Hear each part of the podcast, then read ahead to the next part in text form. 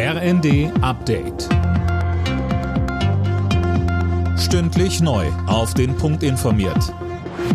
Ich bin Imme Kasten. Guten Tag.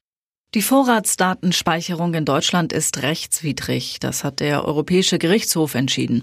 Nur unter bestimmten Voraussetzungen, etwa bei konkreten Bedrohungen, dürfen die Kommunikationsdaten von Bürgern für kurze Zeit gespeichert werden.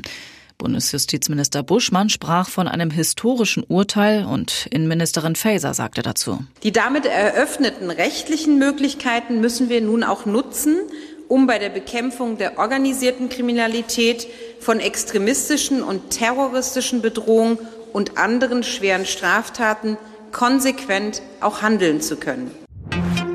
Angesichts der Rückeroberung vieler Gebiete im Osten durch die ukrainische Armee wollen die selbsternannten Volksrepubliken Luhansk und Donetsk und die besetzte Region Cherson nun schnell Fakten schaffen und sich Russland anschließen.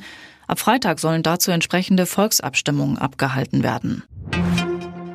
Die umstrittene Gasumlage wird möglicherweise noch vor ihrer Einführung wieder gekippt. Bundeswirtschaftsminister Habeck hat wohl verfassungsrechtliche Zweifel. Sönke Röhling, wie genau kommt es denn zu dieser Wendung jetzt? Der Hintergrund ist, dass sich die wirtschaftliche Lage des Gasversorgers Uniper durch die Schließung von Nord Stream 1 nochmal deutlich verschärft hat.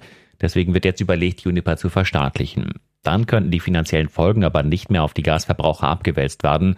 Dann müsste Uniper mit Steuergeldern gerettet werden. Großen Widerstand dürfte es da nicht geben. Von FDP und SPD gibt es schon länger Kritik an der Umlage und die Union will diese Woche sogar im Bundestag darüber abstimmen lassen, die Umlage zu streichen.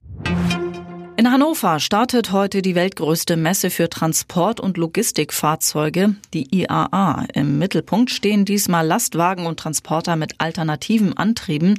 Erstmals dabei sind auch Lastenfahrräder. Alle Nachrichten auf rnd.de